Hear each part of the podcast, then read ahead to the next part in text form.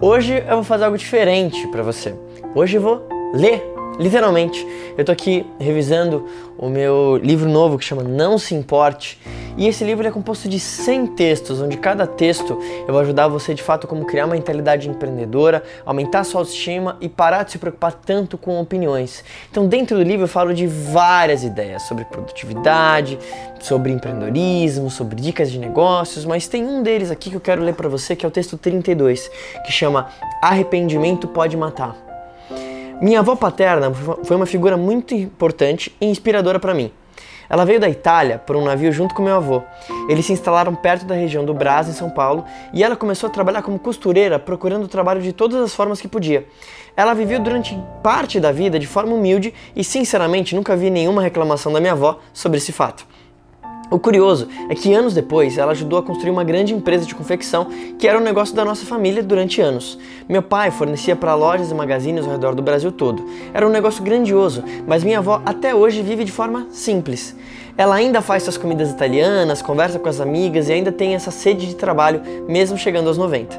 Da última vez que encontrei minha avó, fui fazer uma visita diferente e fiz uma pergunta que me orgulho de ter feito enquanto ela ainda está aqui comigo. A pergunta foi: Vó, você tem arrependimentos? Acredita que viveu uma vida boa? Minha avó disse que tinha alguns, mas não quis entrar em detalhes. O mais importante para mim foi ter ouvido a resposta de que ela se considerava feliz acima de tudo. Será que você pensa assim? Eu não sei o quão próximo você é da sua família. Eu confesso que não sou muito, porque além de ser muito independente, meu estilo de vida me faz viajar muito e aprendi a lidar com isso. Ouvir minha avó falando que se considerava feliz me deixou com o coração em paz. Eu quero chegar ao final dessa vida assim também. Eu reflito muito nessa questão, talvez porque valorize tanto o momento do agora e veja a vida como o melhor presente que o ser humano poderia ter. Para mim, nós já estamos no paraíso. Recentemente, procurei identificar os maiores arrependimentos que uma pessoa poderia ter. Na minha opinião, deixar de fazer algo e se arrepender depois era algo que eu nunca gostaria de ter na minha vida. Entendi que conversar com pessoas mais velhas poderia me ajudar a prevenir alguns erros de julgamento durante minha vida. Quer ver uma lista de alguns arrependimentos que pessoas no final da vida costumam listar? Será que você se identifica hoje com algum? Trabalhariam menos? Manteriam mais contato com os amigos, utilizariam menos o celular, se preocupariam menos com a opinião de outras pessoas, teriam mais confiança, viveriam a própria vida ao invés da vida que os pais escolheram, gostariam de ter viajado mais, investiriam mais no casamento, passariam mais tempo com os filhos, fariam as pazes com alguém que haviam brigado, escolheriam um trabalho que fossem apaixonados, aprenderiam outro idioma, seriam um pai ou uma mãe melhor. Existe uma grande chance de você ter lido essa lista e pensado que em um desses quesitos você poderia melhorar. Ou talvez veio a ideia na sua cabeça, aquela que talvez você anda pensando há anos, mas ainda não tomou nenhuma ação para isso. Não faz sentido guardar mágoas, deixar as coisas mal resolvidas com alguém ou abrir mão de um sonho que você tenha. Você precisa utilizar o passado como um aprendizado para que você possa viver cada vez melhor o futuro. Entenda que a experiência por si só não ensina muito, a menos que você reflita sobre ela. Identifique o que poderia ser melhorado e invista isso nos momentos que irão vir.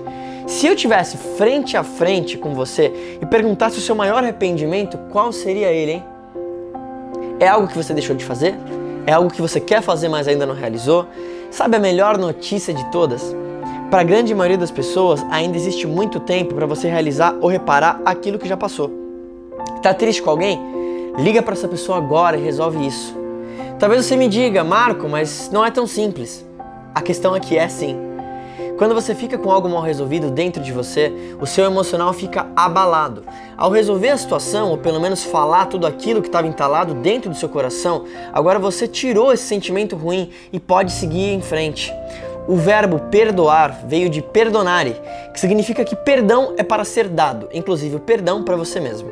Se fez algo que se arrepende e não consegue mudar o passado, obviamente, está na hora de aceitar isso e seguir em frente.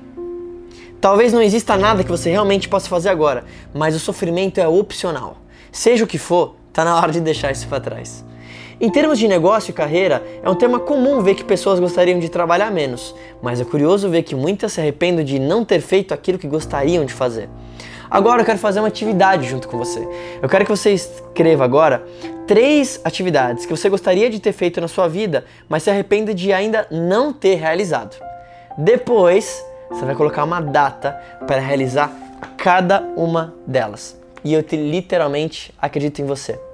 Se você gostou desse texto, que de novo vai estar presente no meu livro novo, deixa aqui o seu comentário do que fez mais sentido para você e, obviamente, marca alguém que talvez precise ouvir essa mensagem. O arrependimento pode matar.